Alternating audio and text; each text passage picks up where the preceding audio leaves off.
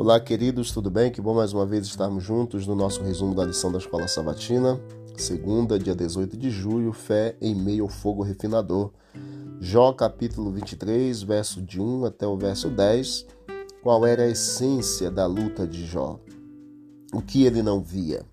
Satanás desafiou a Deus testando o caráter e a fidelidade do patriarca, que plenamente confiou no Senhor. Mesmo em meio a provações terríveis, Jó confiou no Senhor. Apesar de tudo, ele estava determinado a resistir. E uma das coisas que o mantiveram perseverante foi o ouro.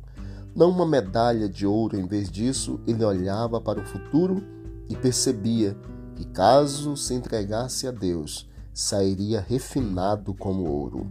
Você tem medo do fogo? Você se preocupa com o calor que as circunstâncias geram? Talvez como no caso de Jó, o calor parece inexplicável. Pode ser a dificuldade de se ajustar a um novo emprego ou a uma nova casa. Pode ser que você tenha suportado maus tratos no trabalho ou mesmo dentro de sua própria família. Pode ser enfermidade ou prejuízo financeiro.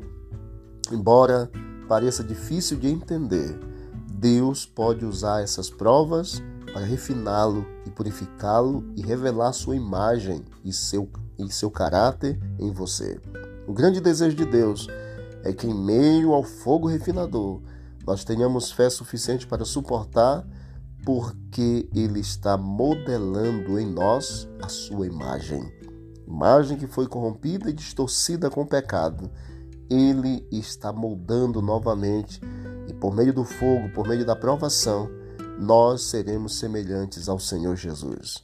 Que Deus abençoe você, sua vida e mantenha-se firme, assim como Jó, perseverante e confiante no Senhor, para suportar e no final ser aprovado como fogo refinado para a honra e glória do Senhor. Vamos orar? Querido Deus, muito obrigado, Pai eterno, pelo estudo da lição desta semana, em especial desse dia. Nos ajude, nos mantendo com fé em meio ao fogo refinador, para sermos purificados e provados como fogo, como ouro puro, para podermos habitar a eternidade com o Senhor.